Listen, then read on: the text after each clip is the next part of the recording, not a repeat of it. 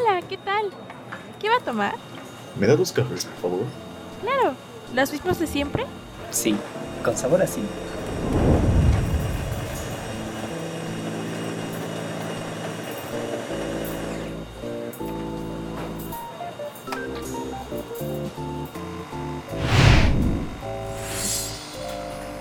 ¿Qué tal amigos? Sean bienvenidos a una semana más en Café con Sabor a Cine. Y como podrán ver, estamos caracterizados. Es nuestro especial. Especial del 16 de septiembre, subida el 17 de septiembre. Exactamente, es- vamos atrasados por un día, pero no nos importa. Cine mexicano, de bien mexicanos. Y no hay nada más mexicano que un bigote. Dilo tuyo, Leir, dilo tuyo. Digo lo mío que lo de eso, compadre. Oye, compadre. No, bueno. No, sí. eso no. No, no era eso, todavía no. del compadre, no. ah, no, yo decía que antes de grabar el episodio decía que ahora sí, con este bigote ya me da permiso de poder aplastar a todas las personas en este mundo. De ser lo más misógino que pueda. No, no, no. Aldair es el tío borracho de esta noche. Ándale, me voy a pelear por las jovenzuelas. Ahora sí. Ahora sí, hijas, ya llegó su papi. Pero a a ver, poblano, ¿de qué películas vamos a hablar? Este especial. No vamos a hablar de una película, ni tampoco de dos, sino de tres películas. ¿Sabes cuáles son, Aldair? Sí, porque sí las vi. es este. Es este. Nosotros los pobres, ustedes los ricos y Pepe el Toro, que se les conoce comúnmente como la trilogía de Pepe el Toro. Entonces, sí, vamos a hablar de esas tres películas en este bonito episodio. Posiblemente no nos llevemos mucho, ¿verdad? Probablemente no, y más adelante les platicaremos por qué y nuestra opinión y postura sobre las tres películas, así que quédense y vamos con la sinopsis.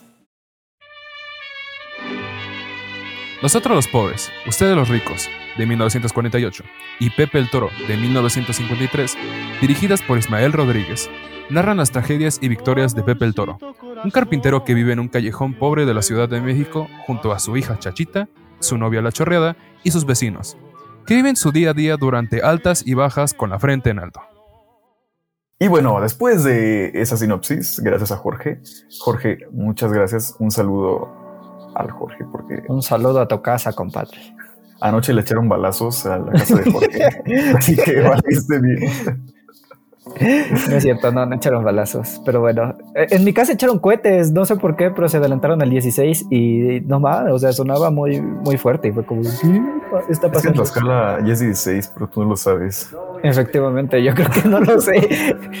Se me olvidó algo así como que se me fue la fecha y yo como de qué pedo. Pero sí, este. Ay, no, con nosotros los mexicanos. ¿Vas a hacer algo hoy, poblano? Seguramente sí, ¿no? ¿Hoy o te refieres a ayer? Ayer, ayer hiciste algo. Probablemente sí. Sí, yo, yo creo que sí voy a hacer algo ayer. Vas a comer pozole. Así es, como todo buen mexicano. Yo creo que es lo típico de todo México bonito y querido. Comer pozole, chalupas, tequila, obviamente. A ver, empecemos con lo de siempre. ¿Qué te pareció la película, Aldair? Las películas, ¿qué me parecieron en Bueno, general? ¿qué te parecieron las películas? Sí, cierto, son tres películas. Se películas. me olvida que son tres películas. Son tres películas que duran, te decía que duraban casi, o sea, ver las tres es como ver una película del Señor de los Anillos en versión extendida, entonces es como de a la madre. Ay, pues qué te cuento, o sea, no sé, son estas tres películas no nos dejan las tres, pero en la carrera nos dejan ver este una al menos, o sea, que es la de nosotros los pobres, que es la primera en general, ¿no? Y, pues he de decir que desde la primera vez que la vi yo no, yo no sentí como ese amor por, por la película. O sea que fue que la película intenta dar como que ese auge de dramatismo y de amor y que uno diga, no, ¿qué está pasando con las personas, por favor? Y que te pongas a llorar, pero yo fui de los que reaccionaron de la manera contraria, me reía con ciertas escenas. Entonces, pues, ¿qué te puedo decir? Y, y es que ese sentimiento se me quedó a lo largo de las pues no de las tres, hasta eso sí he de decir que en la, en la segunda, eh, eh, saben que aquí hablamos con spoilers, entonces tienen que ir a verla. De hecho, y este, y, y pues nada, o sea, vimos eso y ¿qué estaba diciendo? Se me olvidó, compadre. A ver, compadre. Estaba diciendo, ay, compadre, qué lindos ojos tiene. no, no estaba diciendo eso, eso era en el en la sinopsis. ah, ya, este, gracias, Jorge. Eh, del drama, que estaba diciendo que el drama. tan conectado con con las películas en general. Pero en la segunda sí de admitir que de repente con lo de la muerte del torito, este, como que sí de repente dije, híjole, este, no tanto porque se murió Torito, sino porque por las reacciones que tienen los personajes, o sea, Pepe el Toro y así, lo cual ya no me hace sentido en la tercera lo, lo que pasa con Pepe, ¿no? Que Pepe al final es como de... O sea, ahorita vamos a explicar por qué justifican en la tercera la muerte de sus hijos y de su esposa, pero o sea, Pepe no se volvió loco de milagro, ¿sale? O sea, de, verdad, en, la, segunda casi casi se, se, suicida, algo así, y en la tercera fue como, pues se murieron mi esposo y mis dos hijos, y pues ni modo, a seguir la vida. Como buen mexicano macho, pecho peludo. sí, exactamente. Y adelante. No, ay, es que siendo como que esa continuidad que tiene de la segunda a la tercera película, como que no encaja tan bien, y de hecho me pasó por eso cuando llegué aquí, aquí les pregunté como, oigan, ¿qué le pasó a la esposa? Y me dicen, no, pues se murió. Y yo, ¿qué onda? ¿Dónde se murió? ¿Qué, qué pasó? Yo me quedé que se había muerto el, el hijo nada más. Y de, hecho sí es como muy, muy devastador esa, esa muerte. ¿Qué, ¿Qué, onda? ¿Por qué? Te digo, o sea, de repente. Mucho sufrimiento. Se les ocurrió como de, pues va, hay que matar al hijo. Y lo mataron. Y fue como de. Al torito, no. como si ya no fuera suficiente.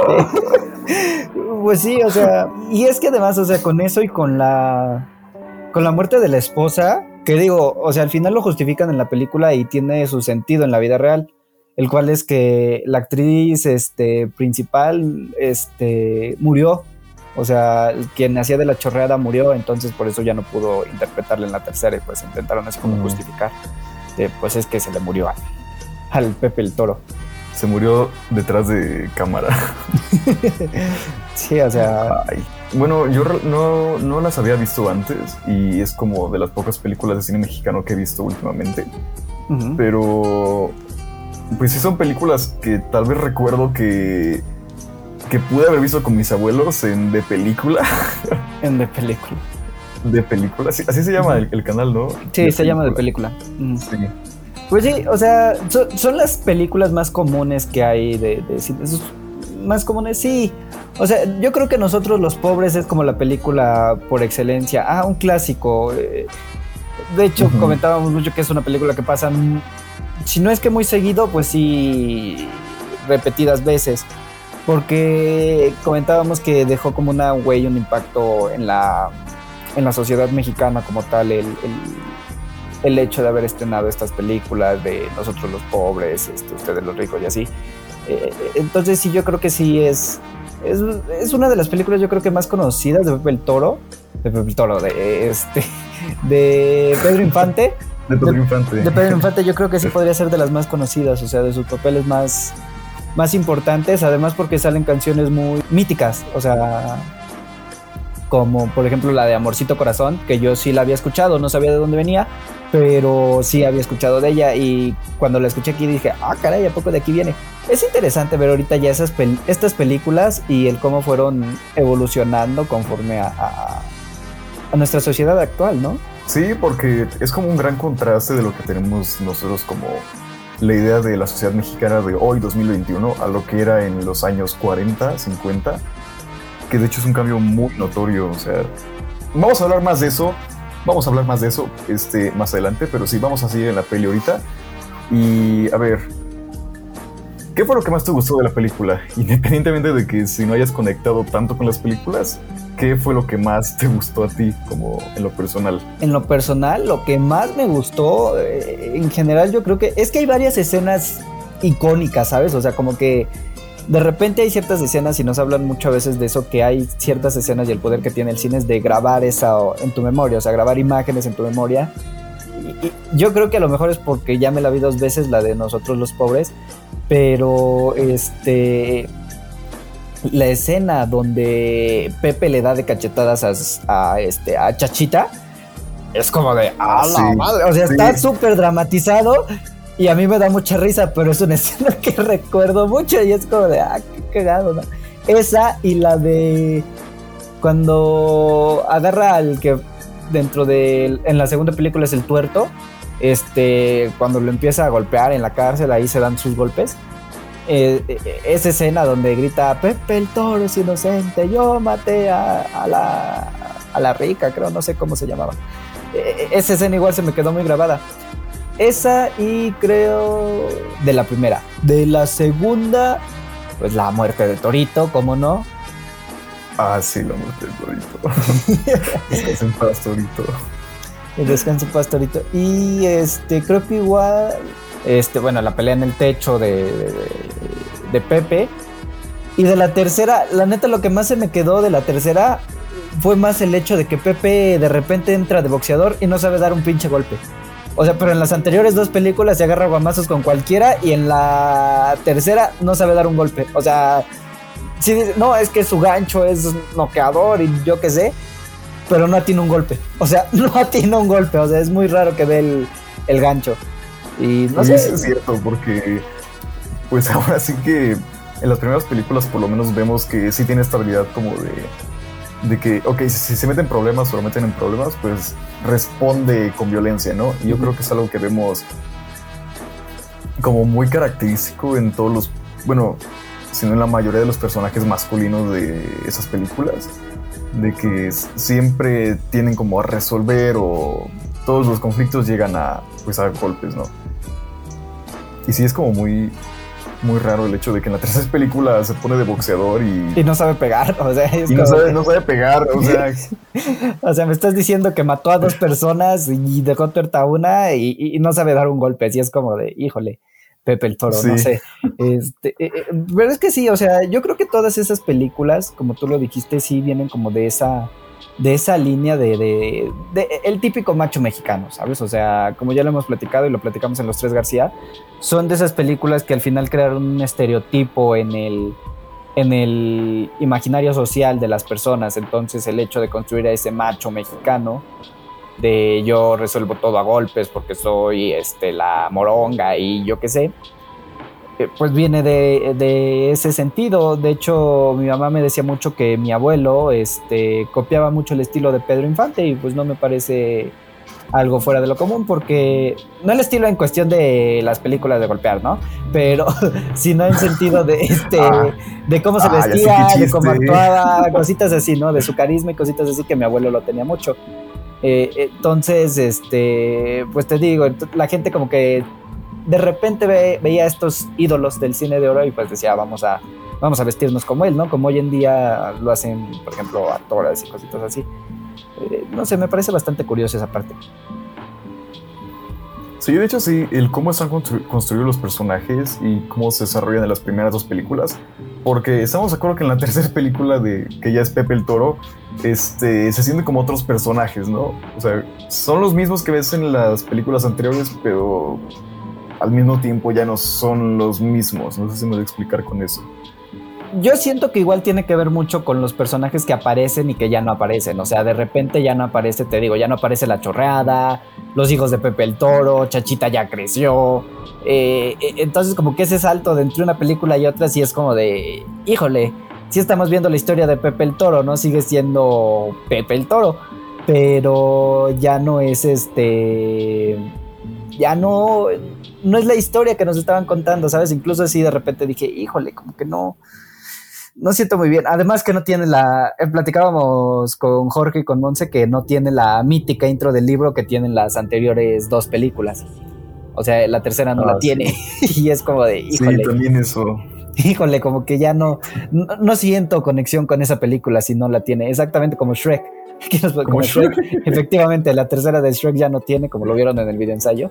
Este, ya no tiene. Y pues sí, no, no, no sé, ¿a ti qué te pareció?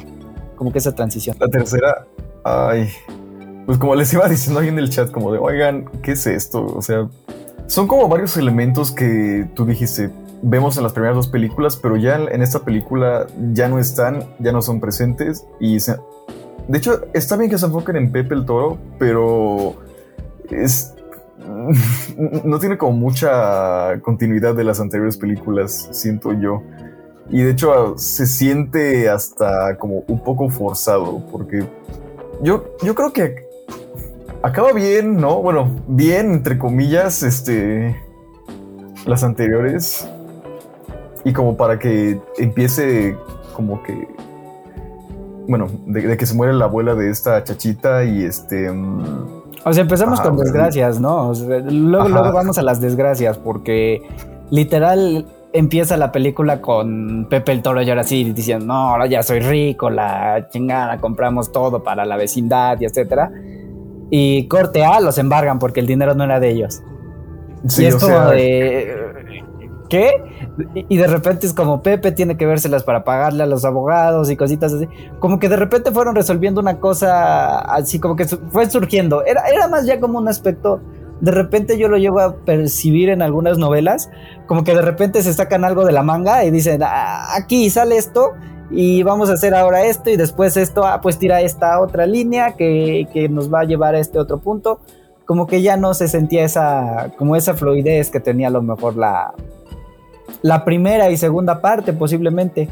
Porque es igual, o sea, el que un escritor le desgracie la vida a un personaje solamente porque sí, para hacerlo mártir, y es como de, híjole, güey, o sea, como que no, no siento bien esa, esa desgracia ya porque sí, ¿sabes? O sea, de verdad. Sí, sí, o sea, eh, eh. se siente como mucho ya hasta, hasta cierto punto en la tercera película, es como, no lo ha pasado demasiado ya como para que le pase una cosa buena Exactamente. Y le sigan pasando más cosas malas, o sea. Exactamente, es que ya hasta parece intencional que los escritores ya es como de, pues le tiene que pasar otra desgracia para que siga siendo este, para que la gente siga viendo que puede salir de sus desgracias. Y, yo, o sea, lo entiendo, ¿no? En el sentido de que la vida, pues a veces es eso, ¿no? Pasas por una desgracia para poder salir de ella y entrar a otra y así es un ciclo repetitivo, por eso a veces dicen que la vida es como una montaña rusa. Sin embargo, si llega un punto en el cual dices, güey, ya, por favor. De hecho, ¿dónde lo leí? Creo que fue en el, en el libro de Hitchcock, creo. Este, perdón si volteé atrás, pero es que aquí los tengo. Pero creo que sí fue en el libro de Hitchcock que este. que decía que el hecho de poder desgraciar a un personaje, yo lo entendía como el hacer mártir o hacer sufrir a un personaje tiene sentido cuando también le das esa recompensa al espectador. algo así, o sea, tienes que sí hacer sufrir a tu personaje, pero tienes que hacer que el espectador sienta recompensa de otro lado, ¿sabes? Para la gente que haya visto Juego de Tronos, imagínenlo de esta manera, de repente hay un personaje que muere y es a lo mejor un protagonista, yo qué sé, porque Juego de Tronos es muy así. Entonces muere este protagonista y uno se queda como de, güey, por favor, si los escritores de la serie o George Martin hubieran dicho vamos a matar a todos los personajes buenos y se hubiera quedado con los malos, la gente al final le hubiera desesperado, ¿vale? O sea, como que le hubiera quedado muy encima decir, pues es que ya, por favor, dame algo bueno. Sin embargo, aquí se muere un personaje malo, después uno bueno, así como que se va dando recompensas, ¿no? Se le incluso lo trata como recompensas al espectador, ¿vale? Y aquí en Pepe el Toro, en Pepe bueno, sí, en la saga de Pepe el Toro de repente le pasan desgracia tras desgracia, tras desgracia, tras desgracia, que cuando tiene el triunfo ya es como de... Pues, o sea, ya, fue demasiado tarde, ¿no? Porque... Eh, no sé, ¿cómo, ¿cómo lo ves tú? O sea, sí se siente como que se quedan sin ideas, en especial en, la última película, porque vemos como, o sea, yo siento que sí, o sea, el, el inicio lo plantean bien, tal vez, este, o sea, como de, ah, qué chido que ahora tengan dinero, pero de repente es como, ya no tienen dinero. Y se saca muy de la nada esto de que se vuelva, boxeador y que toda la película se trate del boxeo ahora, ¿no? O sea, como que ya no hay coherencia. sí, y es que ve en torno a eso, o sea, sí sí de repente, aquí, aquí dice Jorge, por ejemplo, que el inicio se siente como seguimiento, ya lo demás no. O sea, yo creo que hubiera sido a lo mejor una mejor decisión. No sé, a lo mejor, a lo mejor en esa época, porque hay que también admitirlo, en esa época, pues yo que sé, se les pudo haber ocurrido y tampoco somos quienes para criticar a los escritores y decir, es que lo hicieron mal. A lo mejor la película no ha trascendido como debería. En su momento, a lo mejor sí fue como de wow, la super película, porque era la tercera parte de Pepe el Toro hoy en nuestros días decimos, güey, es que no tiene mucho sentido, sin embargo hay que darle ese reconocimiento. Bueno, ya con eso ahora sí podemos decir. el hecho de que sí de repente hagan esto y que se sienta como tú dices ya algo poco natural, eh, es algo que sí de repente ya nos cuesta más ver. O sea, lo sigues viendo porque dices, ok, es Pepe el Toro, seguimos con nuestros personajes, algo así. Pero al final yo creo que hubiera sido mejor decisión, a lo mejor para crear un mayor impacto, ver cómo Pepe el Toro reaccionara al momento de tener dinero. O sea, por qué camino se hubiera ido, si por el camino que lo habían planteado durante toda la película de los ricos son los peores, o hubiera seguido teniendo la humildad de, de, de este, de, según la película, los pobres. O sea, hubiera estado, yo siento que hubiera quedado mucho mejor porque hubieras visto como de, ah, ok, entonces Pepe el Toro está explorando esta parte, no que de repente, pum, corte, ah, sigue siendo pobre. Y, y, y es que hasta parece que los escritores mismos dicen, un pobre nunca va a dejar de ser pobre, así haya ganado la lotería, va a llegar alguien, se lo va a quitar y va a seguir siendo pobre. Lo cual lo comentaba con cuando estábamos hablando el episodio de decir es que eso no, no siento que esté bien. Pese a que de repente sí me dijeron como de, no, es que en esa época se veía y yo como de, es que no está bien, o sea, no, no, no. Por muy bueno que se haya visto y muy bonito que se haya visto en esa época, no, no siento que esté bien. Y creo que ya de, con esto podemos pasar a, al tema que, que, que, que queríamos llegar. ¿Qué, tiene que ver con todo eso de la pobreza, la riqueza y como toda la desigualdad social y económica que se muestra, ¿no? En toda la película. Bueno, en las tres películas. O sea, ¿qué es lo del romanticismo de, de, la pobreza que tienen estas tres, no? El hecho de decir es que los pobres son la gente que tiene mejores sentimientos del mundo y son la gente más buena y pura y santa y su único valor que ellos tienen es los sentimientos que sienten. Sentimientos que sienten, valga la redundancia, este, perdonen, ya saben. Eh, eh, eso yo siento que, que, está mal. O sea, el idealizar a toda esa sociedad, y digo, no, no, no hablo a lo mejor desde mi beneficio, porque muchas veces, es que estás hablando desde tu beneficio. Eh, o, o, sea, tenemos que entender. somos ricos? Eh, exactamente. ¿Ven el presupuesto? O sea, ¿ven el presupuesto? ¿Creen que somos ricos? Entonces. Este, yo tengo pintura de hace tres años. Lo que yo creo es que el hecho de hacer esto hace que planteemos de repente ideas er erróneas en la sociedad. O sea, yo siento que la persona que es buena es buena, sea rico, sea pobre, y la que es mala es mala, sea rico, sea pobre. No tienen nada que ver y eso no influye mucho en tus valores. Y de hecho era algo que, porque al momento de analizar esta, esta película, o sea, de, de, de buscar a lo mejor más información sobre esta, sale mucho la comparación entre nosotros los pobres y los olvidados de Luis Buñuel, que a lo mejor tuvimos que hablar también de esa película para entender a lo mejor un poquito más de esto. Mm, de hecho, ahora que lo planteas, sí. Sí, o sea, creo que sí tuvimos que haberla abordado para que la gente entendiera, bueno, véanla y entenderán las diferentes visiones que hubo de la pobreza en, ese, en esa época. Bueno, mira, Los Olvidados es de los 50, ¿vale? Los Olvidados es de los 50 y ahorita que Jorge me diga, eh, nosotros los pobres es del 48, ¿vale? Nosotros los pobres llega, te digo, con esta idea de romantizar eh, la pobreza, porque incluso Ismael Rodríguez lo plantea en la primera escena de la película, o sea, decir, esta carta va dedicada a aquella sociedad pobre, de escasos, no, no les dice pobre, les dice sociedad de escasos recursos, que en su valor del, creo que dice algo así como de la miseria han encontrado cavidad para salir. Y es como de, ok, vale, empezamos bien, ¿no? Y ya después tener estas emociones de decir es que yo soy pobre pero mi único mi único sentido que tengo es, es este es, es, el único valor que tengo es amar, feliz, ¿no? ajá, trabajar y, y, y, ser bueno. Como que sí dice ok o sea me estás diciendo que el pobre no tiene otro valor que no vale nada más que sus sentimientos o sea otras cualidades que tenga no valen nada y eso mismo no lo va a dejar salir adelante porque son gente muy orgullosa que vive solamente con sus sentimientos y, y en la segunda parte que explora ahora la perspectiva de los ricos, que el rico de hecho creo que tengo anotaciones por aquí de algunas frases que dijeron que me gustaron mucho, que a ver espérame, que las busco. Este, Igual hasta como, como, llegan como a satanizar un poco a los ricos, ¿no? De cierta manera. Exactamente.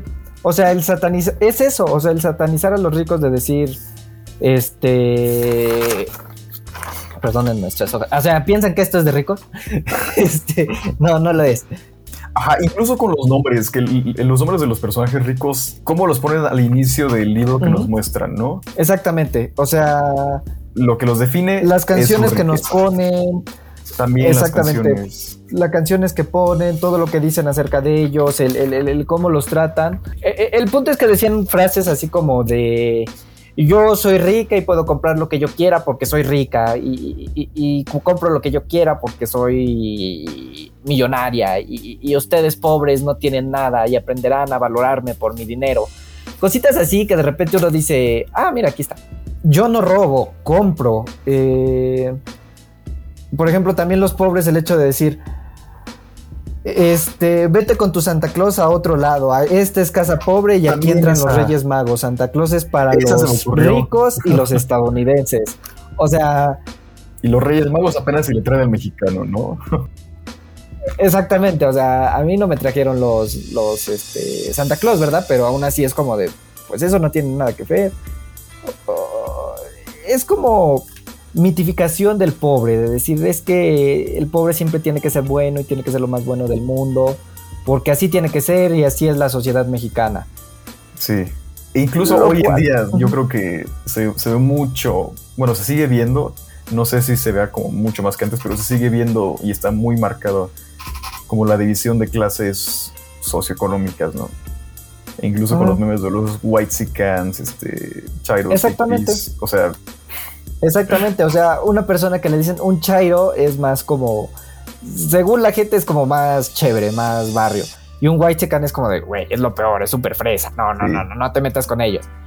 Cuando, pues de repente llegas a conocer uno que otro y dices, "Oh, pues no es tan mala gente, o sea, es, es- es bueno. Y también este otro chavo que es más chairo, pues también es, es buena persona. O sea, yo sigo diciendo, no tiene nada que ver con tu estado económico, el que seas o, o no mala persona. Eh, sin embargo, pues en esta película sí se marcaron como que muchos esas como estereotipos, ¿no? Está como muy estereotipos, ajá, como esos estereotipos que se quedaron, te digo, en el, en el imaginario colectivo de la sociedad mexicana, porque incluso, te digo, o sea, el dramatismo a nivel telenovela de nosotros los pobres es algo que incluso se adaptó en una telenovela, hubo una telenovela de nosotros los pobres años después, del hit que fue, eh, hicieron una telenovela, ¿y por qué? Porque pues la historia da para, hombre, da para muchísimo. Y esa historia, ah, o sea, esa historia que hemos visto de la persona pobre, no, la persona rica que no sabe que es rica porque nació pobre, pero después descubre que es hija de tal persona súper rica, pero su papá ya no vive, entonces la abuela ahora se va a encargar de él, pero la abuela no la quiere.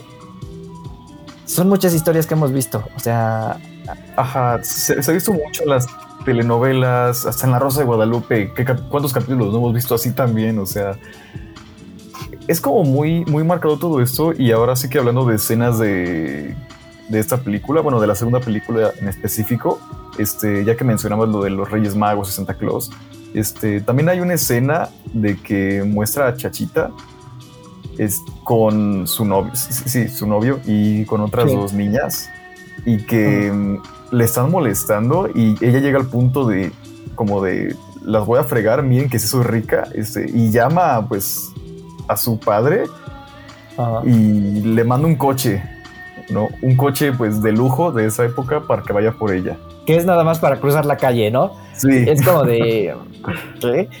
Y y te digo, es como que esa, de repente esa doble moral que tienen, o sea, de repente si es rica tiene que ser la peor persona, si es, si es pobre tiene que ser la mejor persona del mundo.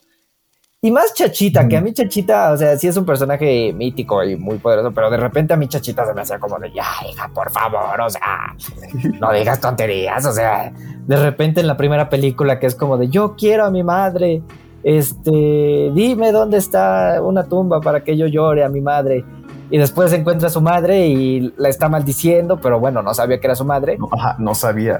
La maldice y ya corte A, ya le está llorando ahí en la cama. como, no, madre, no. y se le mueras". muere, o sea, se le muere al momento que la conoce. De hecho, ese plot twist está como muy bueno, o sea, yo ya lo sospechaba, pero ya hasta la segunda película es cuando te dicen, ah, bueno, este, el personaje, bueno, Pepe el Toro no es su papá, es, es, es su tío, ¿no?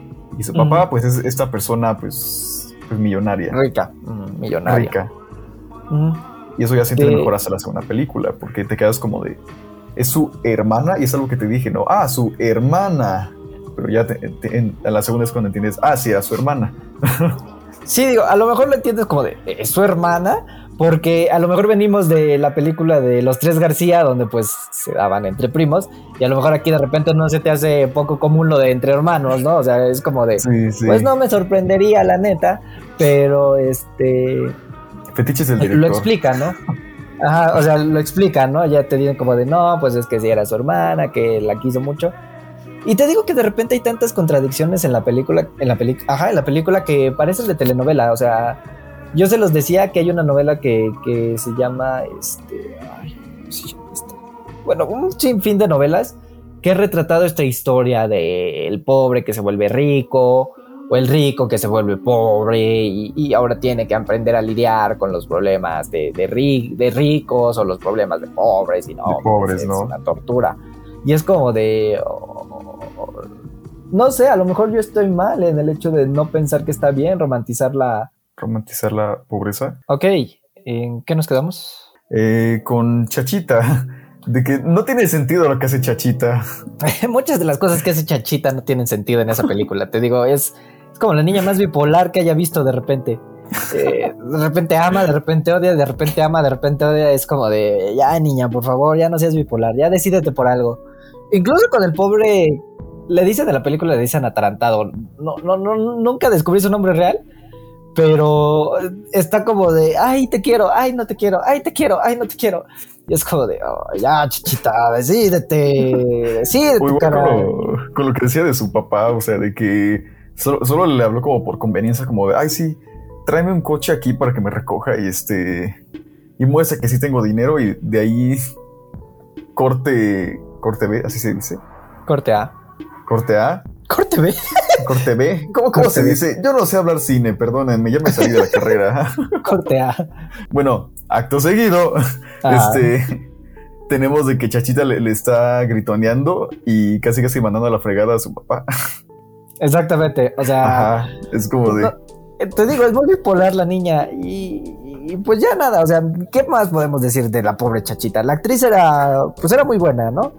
Ujú. Sí había, digo, para lograr que te amen y te odien eh, en estos momentos, digo, en esos tiempos seguramente la tuvieron que haber amado. Sí o sí tuvo que haber Ujú. sido amada. Y, y, pues hoy en día si uno dice, ay, chachita, es que no, o sea, no, hombre, no. Y, y- y hay ciertas actitudes que de repente toma que es como de, híjole, chachita, como que no, no está muy bien lo que dices. Eso de las mujeres y de los hombres, ¿vale? Pero son más como estereotipos que ya hemos planteado que el cine mexicano tenía muchísimos. Y ese estereotipo de que las mujeres son las, este, las sumisas, las que están como de, no, yo te perdono, Pepe, aunque me hayas engañado.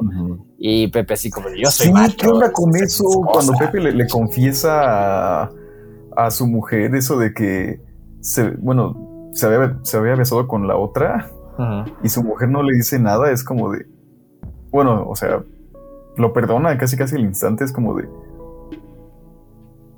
¿Qué pasa ahí? ¿qué pasa? ¿Qué, es qué que onda? te digo que es muy, muy telenovelero este asunto y, y- y- y- y no sé, o sea, bueno, ya para qué decimos, o sea, en ese tiempo fue algo muy deseado, algo muy aplaudido en su momento seguramente, algo muy recordado, sigue viviendo en la memoria de los mexicanos, etcétera, etcétera, etcétera, pero ya hoy en día ya uno dice, no, ya no, eso no está bien. Sí, no, eso ya no Y- nos define.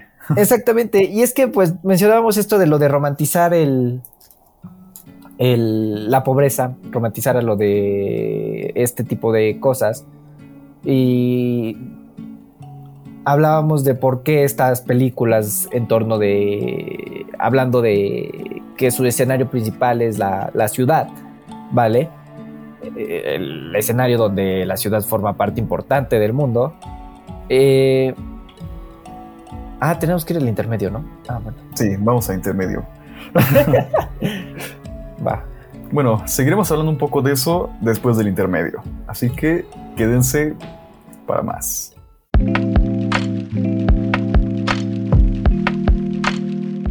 Recuerden seguirnos en Spotify, darle like al video en YouTube y suscríbanse a este canal para más contenido con sabor a cine. No olviden compartir para que este pequeño y humilde podcast siga creciendo. También les invitamos a que escuchen el nuevo álbum de nuestro amigo Tenman. Mientras eso pasa, prepárate otra taza de café y sigamos con el podcast.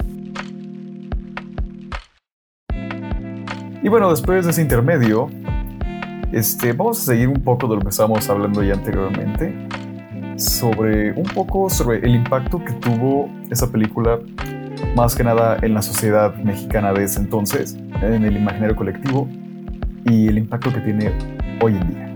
¿No, Aldair? Mm, no, eso, no, eso Fuera del no. machismo. Era lo del machismo. Ah, bueno, vamos a hablar del machismo de esa película entonces. Este, sí, este, se ve que Poblano se leyó el cronograma y sabe de lo que estamos hablando las últimas dos el horas. cronograma dice eso. Ahorita vamos a hablar un poquito de eso, de lo que mencionábamos del machismo y cositas así que se vivían en esa época, que era algo bastante, te digo, algo bastante común, ¿vale? Al final, el mexicano lo que veía en las películas, a lo mejor lo, lo, ¿cómo decirlo? Lo copiaba en la vida real, entonces ver ese tipo de comportamientos en una película era como de, ah, ok, eso se puede hacer, hagámoslo. Y ah, puede ser que se volvieran más machistas en ese sentido, no lo sé, porque al final el cine igual funciona en torno a eso, ¿no? El cine... Ajá, O y también lo aplaudían. Como la influencia, ¿no? Hacia... El cine puede llegar a ser un arma de doble filo. El cine y en general el arte, en, ge- eh, en general el arte en general. Bueno, cualquier tipo de arte puede ser siempre un arma de doble filo, ¿vale? Perdón si me estoy rascando, pero es que ya el bigote me pica. Este, el punto es ese, o sea, siempre puede generar el cine para bien o para mal, ¿vale? Entonces, puede ayudar a destruir una sociedad o ayudar a hacerla crecer muchísimo. Digo, por algo, Alemania en la época de los 40, más o menos, también sufrió mucho. Mucho por eso, porque usaron el cine como medio de, de propaganda, propagandístico. Ya saben a quién me refiero, ¿no? El señor de El Unibigote. Es por eso que el cine tiene que ser a lo mejor algo más alejado del gobierno. Sin embargo, pues sí, en esa, en esa época, pues era algo no muy, no muy separado, ¿vale? Si hoy en día el cine mexicano no está tan separado del gobierno como se pensaría, en esa época, pues tampoco, ¿verdad? Eh, y, es que tiene que ver con muchas cosas. ¿Quiere que te los explique o ahorita primero hablamos del machismo? A ver, dame tu, tu opinión sobre eso, sobre lo que había en esa. A ver, adelante pues. Em, pues yo, lo, yo también lo veo más como un reflejo de lo que en ese momento era como la sociedad mexicana, más que como algo que hiciera que la sociedad se volviera como machista. Tal vez, o sea, como tú dices, sí influye, pero yo siento que es más como el reflejo que ya, o sea, de cómo ya era la sociedad en ese entonces, se ve reflejada en esa película. Y de hecho igual hice anotaciones sobre eso, porque si hay algo que tienen en común las tres películas, es el machismo. y en especial como la primera película, este, una escena que se me quedó como muy marcada y que hoy en día es como un meme, este, es cuando Pepe el Toro, cuando tú dices que se cachetea a esa chachita, Ajá. Ajá. Y justo después de eso, em, vemos cómo empieza a pegarle a la pared, ¿no? Ah, sí, que se da de golpes porque no, no, no le gusta este haber golpeado a su hija. Exacto. Y empieza a golpear otra cosa.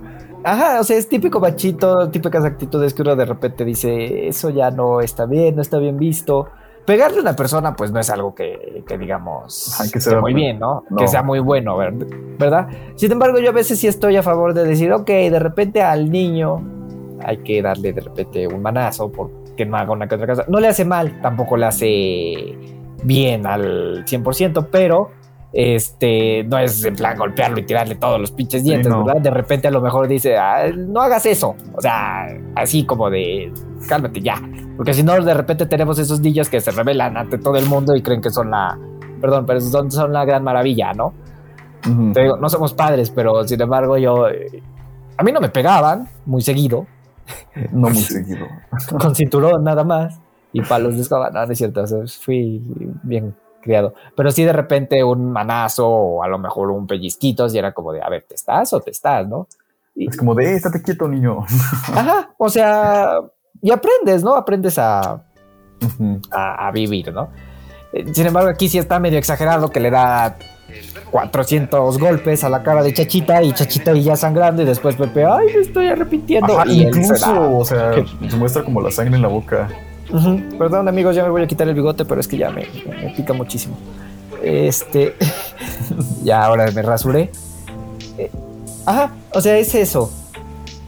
Que, que eh, dramatizan muchísimo eso, ¿no?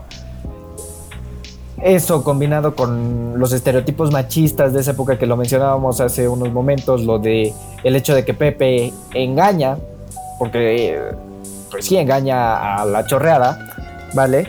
Engaña a la chorreada.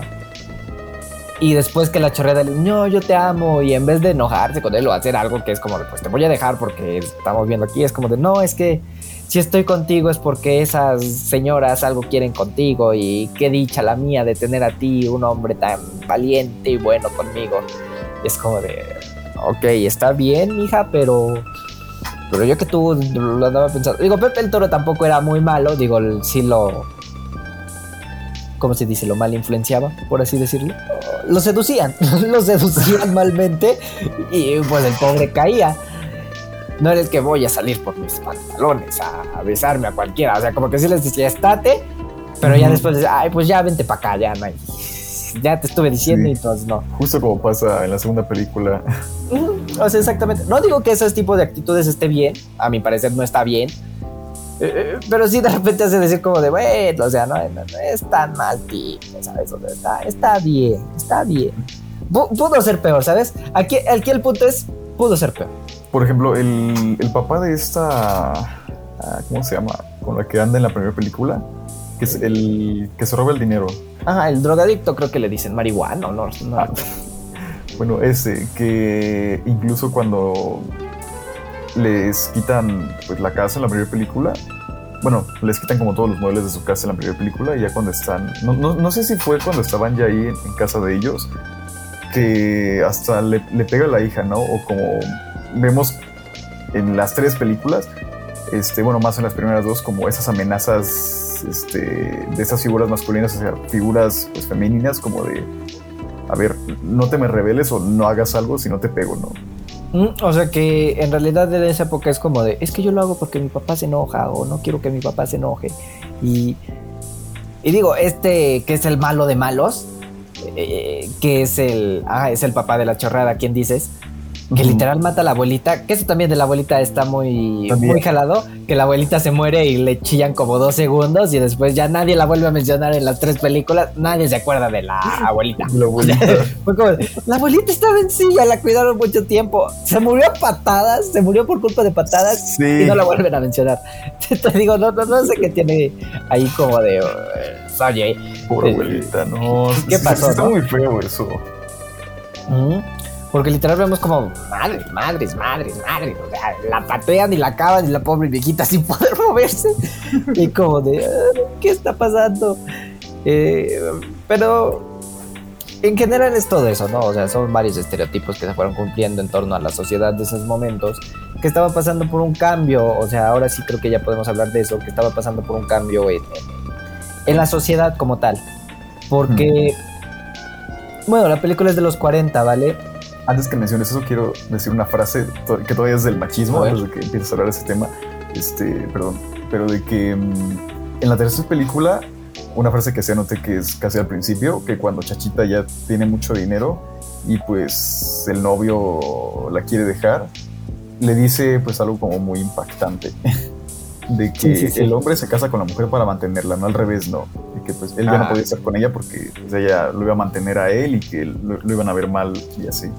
Ah, que eso no estaba mal y que se iban a burlar de él y que eso no puede ser. No, las mujeres también pueden mantenernos, no se preocupen, yo puedo ser un mantenido. Puedo ser el mantenido de tu corazón si es que lo quieres ser. En resumen, Aldair busca MILFs.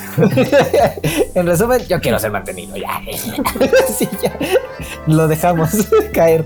Este, no, o sea, lo ideal es que ambos aporten a la casa y, que haya ese balance, ¿no?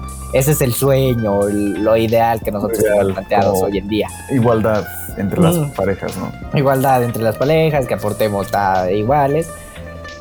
Eh, también ese tipo de cosas que de repente llegará a una igualdad ahí, pues sí de repente va a costar, porque a lo mejor uno dice, ok, yo voy a poner más de la casa, porque incluso son problemas, bueno, es que luego son problemas al divorciarse y cositas así, pero ya son problemas póstumos, ¿no? Lo ideal es quedarse tablas, siempre, siempre, siempre, siempre, irse una y otra, apoyándose. No lo sé, no tengo pareja, ahí sabrán la gente. Pero esa es mi idea. si algún día me llegara a casar, eh, o soy mantenido o aportamos igual, cualquiera de las dos. O sea, yo no voy a mantener. Yo voy a acabar con ese estereotipo y va a ser ahora me mantienen o nos vamos pares. A ti te dan lujos y tú das amor. Exactamente. O sea, yo quiero vivir la vida así. No. no, Me acuerdo de, la escena de la era de hielo, cuando la abuelita de Sid se imagina como a este tipo fortachón. y le dice, abuelita, mientras más arrugada, mejor. Mientras más arrugada la pasa, mejor la, mejor la fruta o algo. mejor, el, vino, no, no recuerdo cómo le dice, pero sí está súper galado. Pero sí, ya regresando al tema, el punto es ese, o sea, en ese momento la sociedad mexicana como tal estaba pasando por un por un cambio, ¿vale? Un cambio en su estructura completamente porque hay que analizar igual el panorama del mundo. muchas veces se tiene que analizar el panorama de la historia del mundo en ese momento como para como para este no sé qué Instagram. Me, tomó una foto. Lo hubieras tomado con el bigote, lo hubieras tomado con el bigote. Ah, sí, cierto, espera, espera, espera, a ver. Este, ahora sí, ya me lo volví a poner porque Poblano va a sacar una foto. Bueno, este, el punto es ese, o sea que en ese momento la sociedad mexicana, bueno, ahora sí ya podemos pasar al otro tema que va más o menos relacionado a esto, que hay que entender un poquito más a la sociedad mexicana de ese tiempo, ¿vale? En la época de los 40 más o menos el mundo estaba pasando por los finales de la Segunda Guerra Mundial, ¿vale? Eh, estaban pasando por esa... ¿Cómo lo, dijimos? ¿Cómo lo dijimos la vez pasada? Como ese... Ese despertar, esa resaca, resaca la habíamos dicho en el episodio de Taxi Driver, esa resaca de la guerra, todos los países acabados, del plan Marshall apuntando hacia otro lado, México, curiosamente, durante la Segunda Guerra, durante la Segunda Guerra Mundial, eh, el cine mexicano tuvo mucho auge, que es donde viene la época de oro. ¿Por qué? Porque empezamos a importar películas, porque Estados Unidos estaba concentrado en la guerra que en su producción de películas, ¿vale? Hollywood pues sí estaba más concentrado en otras cosas, ¿no?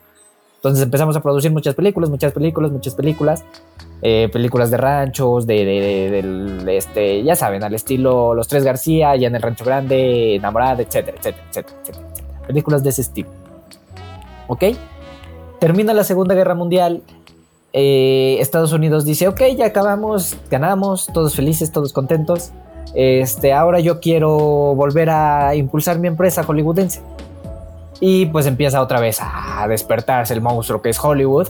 Y pues el cine mexicano no ve otras más que decir, ok, hay que evolucionar, ¿cómo lo hacemos? ¿Cómo lo hacemos? Exactamente. O sea, viene el cine de ficheras y las comedias melodramáticas del cine mexicano. Dentro de esas, pues sí puede entrar el periodo de nosotros los pobres, ¿vale? Porque también empieza esta tendencia a filmar más en ciudades. Pasamos de los ranchos a ciudades, o sea, la ubicación por excelencia ya deja de ser la hacienda y empieza a ser la ciudad, ¿vale? Como medio de expresión etcétera. Muchas películas lo llevan muy bien a cabo, como Los Olvidados, Una familia de tantas, que incluso la ciudad se siente igual como, esa evolución, ¿no?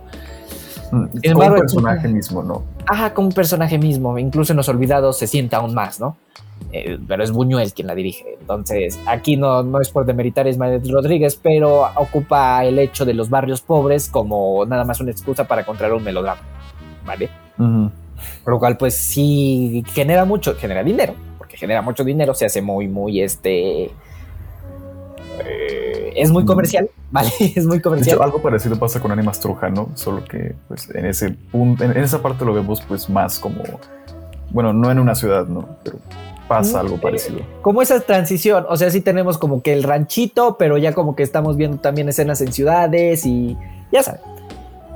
Eh, el punto es ese, pasamos por esa evolución a encontrar ahora la ciudad como el medio legítimo de expresión y pues dentro de esas nosotros los pobres, ya les dije, entra en ese periodo y es por una sencilla razón, porque nosotros los pobres se basa en, esa, en ese sector de la sociedad. Ok, ya les conté, o no sé si les había contado, pero en esa época gobernaba Miguel Alemán. En el estreno de la película gobernaba Miguel Alemán. Y querrámoslo o no, el cine mexicano siempre ha evolucionado en torno a la política del país. O sea, ha estado o más hacia un lado, o más hacia el otro, o más de, eh, ya saben, ¿no? Querrámoslos no, así funciona nuestro cine mexicano. Eh, puede ser bueno, puede ser malo, ahorita como que de repente se está queriendo salir, como de repente no quiere, pero bueno, así funciona, o funcionaba. Eh, el punto es eso. Miguel Alemán llega con esta idea de vamos a, ¿cómo se dice? A buscar el progreso y la mejora del país, creo, algo así, no, no recuerdo muy bien su frase. Eh, la traer la modernidad a, al país, que es, la recuerdo. Ajá, que es traer, lo recuerdo por la película La Ley de Herodes, que está basada en esa época, ¿vale? Eh, entonces, traer la modernidad y pasa de apoyar al campo o el recurso que se tenía destinado al campo, al sector agrícola, pasa a destinarlo al sector industrial, ciudades y cositas así. Entonces todo el presupuesto se empieza a ir a estos lados, el campo ya no ve apoyo y pues empiezan a migrar a las ciudades. Y esta migración se ve muy grande en la Ciudad de México, que de repente de un año, de un sexenio para el otro, crece casi un millón de personas y muchísimo más. Este, y que sigue creciendo, ¿no? Entonces grandes ciudades empiezan a expandirse y esto crea la crea diferentes sectores en la ciudad, o sea, un sector más beneficiado, un sector menos beneficiado, los ricos, los pobres, etcétera, etcétera, etcétera, etcétera, etcétera. Como ya lo dijimos, Ismael Rodríguez no era alguien tonto, sabía identificar este tipo de fenómenos.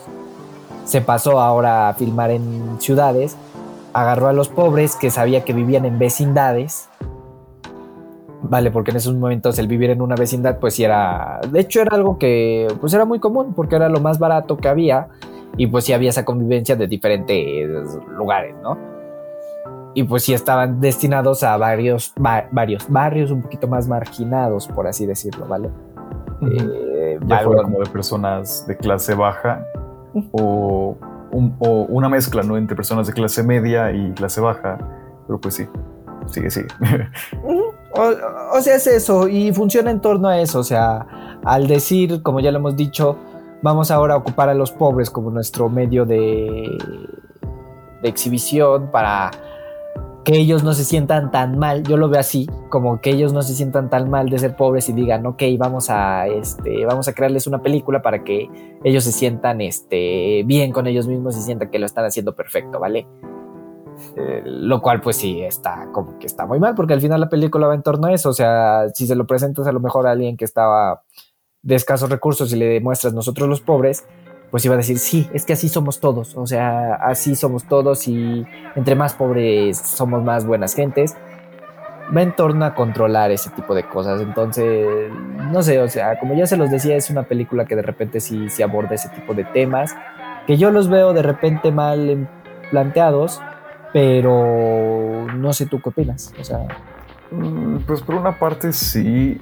Em, es algo de lo que ya veníamos hablando un poco desde antes, desde el principio de este episodio, como, ah, como esta tipo de discriminación que se le hace y que de hecho ocurre entre los mismos pobres, ¿no? Bueno, por así decirlo, este, ocurre entre ellos mismos y como la rivalidad o como el contraste que tenemos ya en la segunda película, que vemos ya pues a los ricos, este, como es su forma de vida, como incluso es como su forma de hablar, este, pues sí, todo lo que los caracteriza como todo el estereotipo de que los ricos son casi casi unos malhumorientos engreídos y los pobres, y bueno, igual los ricos que no se preocupan por nadie más que ellos, y los pobres son los buena onda que están trabajando siempre, que siempre buscan para salir adelante y este y que podrán no, tener mucho, pero tienen todo a la vez, ¿no? O bueno, así lo quiere lucir el director. El director, la película en general. Te digo,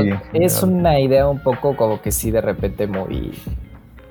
Muy escasa. Digo, nadie le quita el hecho de que haya sido un exitazo en la sociedad mexicana y que incluso se haya planteado para para, este, para la sociedad, para el imaginario colectivo, como ya lo hemos dicho, o sea, nadie quita ni está diciendo, no, es que la película, no, la película vale mucho por eso, porque nos hace dar cuenta de, de, de esa de esa mala imagen que de repente tenemos de las personas en base a su estado social. O sea, si decimos es pobre, a lo mejor de repente algunas personas es que si es pobre es lo peor, o si es rico es lo peor, si es pobre es lo mejor, si es rico es lo peor yo siento que no tendríamos que hacer eso y si hay alguien escuchando y que quiere hacer cine, pues no siento que tengamos que hacer eso, o sea, impulsar esos estereotipos, yo siento que está mal. Eh, y pues yo siento que es algo que no tengamos que hacer. Sin embargo, no es algo que, que- que estemos alejados de, de incluso hoy en día verlo en las, en las mismas, este, en las mismas, ¿cómo se dice? En las mismas películas, ¿vale? Sí, de hecho, perdóname por esta referencia, pero yo sé que me, me van a quemar después de esta referencia. Pero recientemente me puse a ver este Guerra de Vecinos, que está en Netflix. Ajá, guerra de vecinos, ajá. Ajá. Y este, y pues es algo que todavía seguimos viendo mucho, ¿no? Es como, bueno, no una familia pobre, pero sí es una familia, pues. mm, pues de clase media, este, más como una familia más tradicional mexicana. Y tenemos el contraste de familia blanca, este, que vive en un fraccionamiento rico y vemos como el contraste de esos dos. O sea, como que estas ideologías que tenemos, o sea, a raíz de esta película y a raíz de estos años, es algo que hoy en día no se ha logrado como quitar, ¿no? O cambiar. Incluso, de hecho, yo creo que es mucho más marcado hoy en día por lo que estamos viviendo que tal vez lo que era en esos tiempos. Exactamente. O sea, el pensar que esas personas son mejores por el hecho de ser ricos o son peores por el hecho de ser. Digo, lo vemos muchísimo. O sea, sí, como que de repente todo ese tipo de, como tú dices, o sea, que lo vemos hoy en día en la televisión mexicana, que sigue muy implantado. De hecho, lo vimos después con El Chavo del Ocho, que fue como de también Kiko, que era el rico, era el malo. O sea, Kiko, que era el rico, era el malo, y el Chavo, que era el pobre, era el bueno. Y después con este, yo qué sé, por ejemplo, ahorita una familia de 10, que es como lo que está pegando en la televisión ahorita, como el programa cómico número uno que están estrenando en nueva temporada, pero bueno. No, no, vecinos, vecinos, también con Ah, vecinos. lo vecinos igual, vecinos igual, que los ricos son como... Te digo, es algo que ya se nos quedó planteado en el imaginario colectivo. Y pues, no sé si sea... Yo estoy totalmente en desacuerdo en eso, o sea, no importa muchas veces ese estado social como para exponer de repente ese tipo de cosas.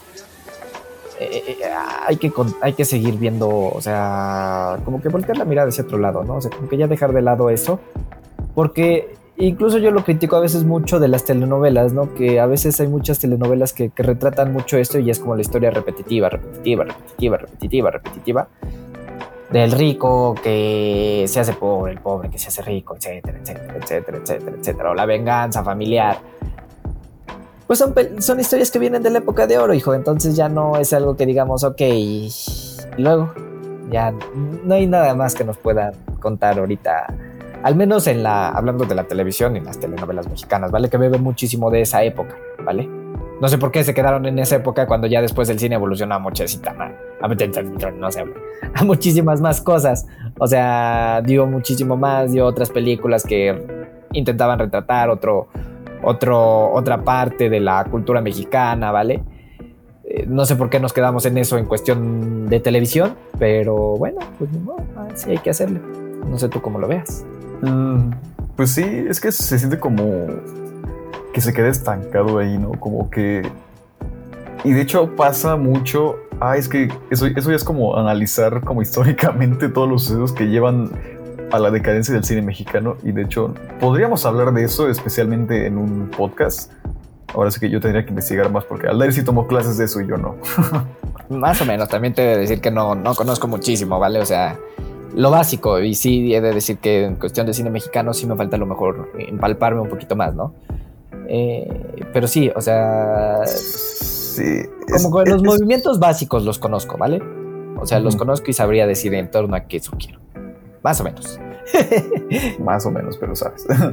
Pero, Pero es que sí, sí, es como más en, más en la televisión porque vemos como, pues como tú dices, las novelas, este, bueno, ahorita ya han surgido más como series mexicanas que ya no se le consideran como novelas porque pues ya se hacen En formato serie, o ah, sea, en formato serie, tipo Netflix o en Prime igual hay algunas en Prime, ajá. Pero pues sí, este, yo siento que estamos como en esta parte como tipo transición de pasar a las telenovelas clichés hacia un formato más como de series, ¿no? Mm, Pero todavía está muy verde. Déjame decir que todavía está. Yo lo siento todavía muy verde. O sea, para una evolución ya como tal, siento que todavía está muy verde porque siguen agarrando como que cosas que les funcionaron y lo sienten. Al menos en cuestiones de lo que vemos en las películas hoy en día, ¿no? O sea, películas, este. Televisión mexicana, televisión abierta, ¿vale? Porque a lo mejor estamos acostumbrados ya a otro lenguaje, ¿vale? También eso podría ser una justificación. Estamos acostumbrados ya a otro lenguaje audiovisual que es un lenguaje pues ya más de serie de tipo Netflix, ¿no? Que te puedes ver toda la serie en un solo día o írtela viendo poco a poco, pero seguir entendiendo la historia sin importar este cuánto tiempo hayas dejado, ¿no? En este caso todavía se siguen apoyando del formato de un día estrenamos episodio, al otro día estrenamos otros episodios y cortamos aquí a lo mejor. Y de hecho algo que me parece muy curioso y que siempre le reclamo a mi mamá es que ponen las, este, las intros eh, a la mitad del episodio, a la mitad o al final y yo así como de, Sí. ¿qué, qué pedo? O sea, me gusta verlo porque al final, yo se los voy a decir personalmente, o sea, me gusta ver todo ese tipo de contenido igual, porque al final aprendes, ¿vale? No podemos decir este que es, ah, es lo peor, no lo vean, porque es una caga. De repente escucho que te es una caja que idiotiza y cositas así. No, o sea, yo al final digo, tenemos la posibilidad de siempre cambiar canal, dar screen o pasar a otro video, incluso ustedes con el podcast pueden pasar a otro video, no están obligados a verlo. Eh, todos somos libres, sin embargo, queremos que lo vean y dejen su like. Eh, pero todos somos libres de elegir qué tipo de contenido queremos ver. Si no te gusta, cámbiale. Si quieres que eso cambie, deja de verlo. Vale, no va a haber otra forma. Yo lo veo porque al fin y al cabo nos han enseñado, nos han dicho como de, ajá, igual con películas. O sea, quien nos dice, Ujú. igual con películas. O sea, no estás obligado a ver todas las películas que hemos mencionado, ni porque hayas visto una, ni hayas visto otra, ni porque, por ejemplo, yo haya visto a lo mejor, digo, todas las de Tarkovsky, etcétera, que no las he visto, no por eso me hace más listo o menos listo o más inteligente. No, para nada, no tienes nada que ver. O sea, de verdad, eso, eso sáquenselo de la cabeza, que no importa lo que hayas visto, no te hace más o menos inteligente, ¿vale? Sino el hecho de cómo entiendes. Yo, yo siento que es más como el hecho de cómo entiendes ese contenido, o sea, cómo, cómo lo absorbes a- al hecho de cómo, cómo lo y cómo lo llevas a cabo en tu, tu vida cotidiana, porque al final todas películas, series, etcétera, etcétera, yo- siempre llevan una enseñanza, o sea, llevan una enseñanza muy escondida, a veces muy este, muy al pum, ahí está, eh, pero siempre llevan una enseñanza. No sé tú qué quieras decir al respecto. Sí, no, pues deja más como la interpretación del espectador, como en algunas películas, lo- los mensajes que lleva. Y ahora que mencionas esto del cine, otra vez vamos con lo del cine, que este. mm, Esta, ahora sí que.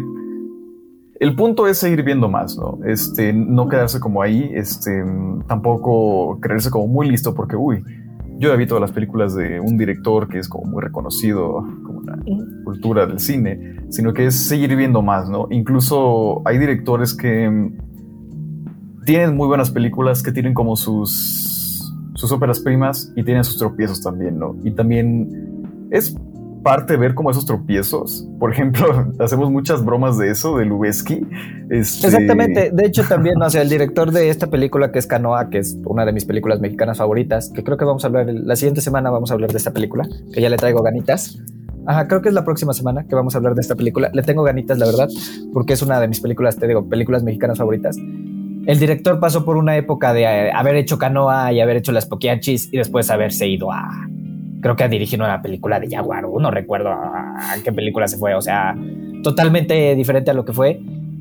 Y eso no lo hace mejor o peor director, o sea, da igual, ¿no? O sea, al final estaba buscando para comer y lo mismo con, como tú dices, con Lubeski, que diste el ejemplo, que dirige, por ejemplo, la fotografía de, del Renacido y dirigió, este, no dirigió, bueno, fotografió, este, El gato es doblerado, ¿no? O Sí, sea, sí. es totalmente indiferente el contenido que hayas visto. No te hace mejor ni mejor. No te hace peor ni mejor persona, como le estamos diciendo ahorita. O sea, lo mismo que del estatus social lo estamos diciendo ahorita. No porque hayas visto más, porque hayas leído más, porque hayas leído menos. Eso no tiene nada que ver, porque incluso yo conozco mucha gente que, no, hombre, con títulos, doctorados, etcétera, etcétera, son unos pendejos. O sea, yo lo veo y digo, es un pendejo. No sabes, eres un pendejo. O sea, así en la vil palabra dicha. A lo mejor ahí vas a vipear para que no nos cancele YouTube, pero eres un pendejo y ya.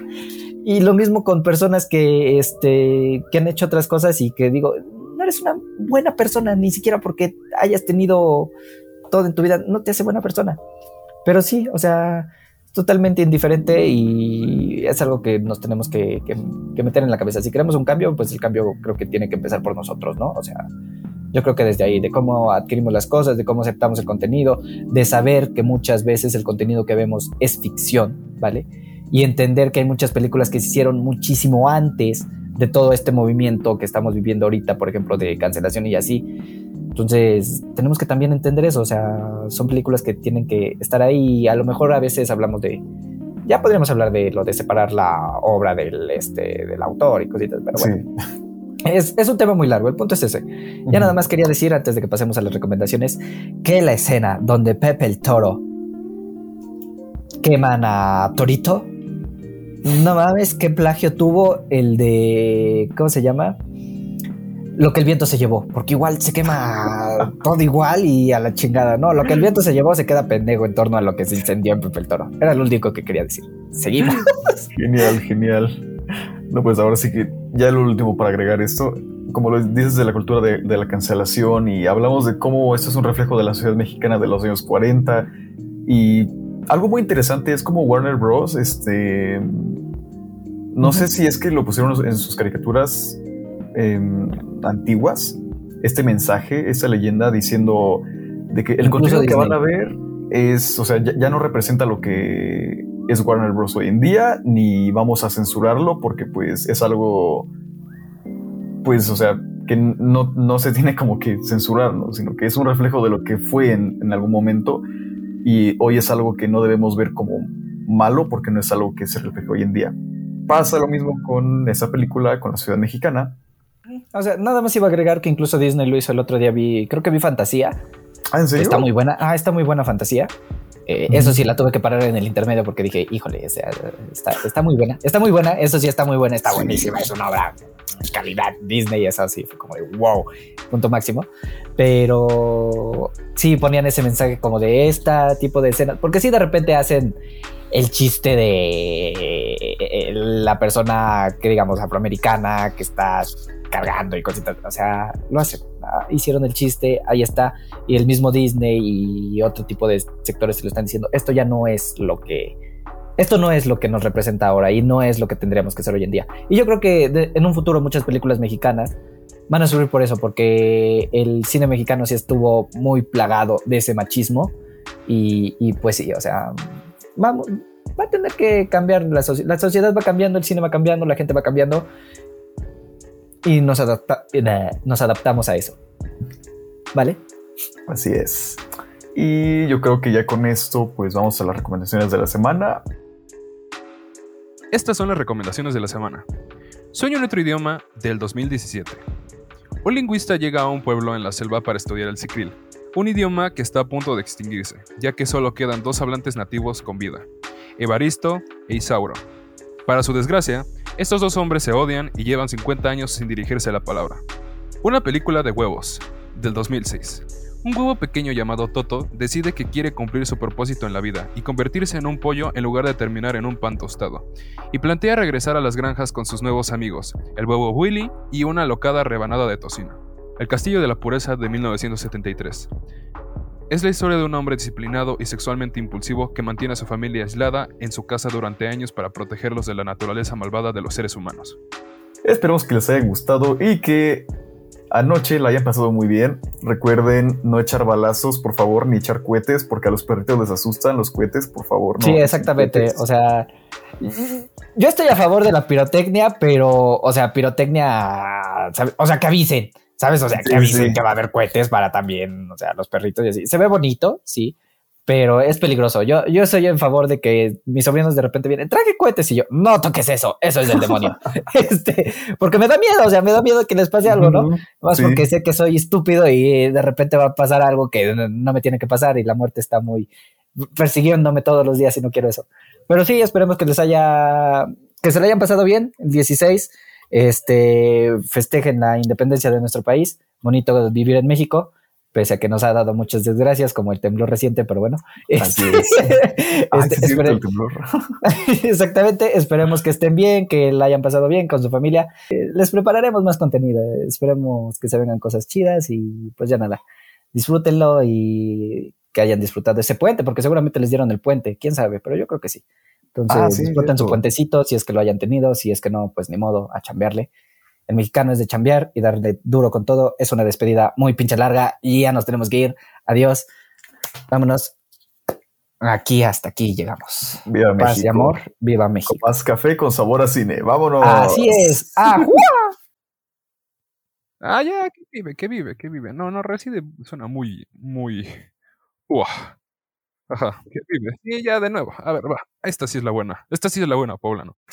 Uh.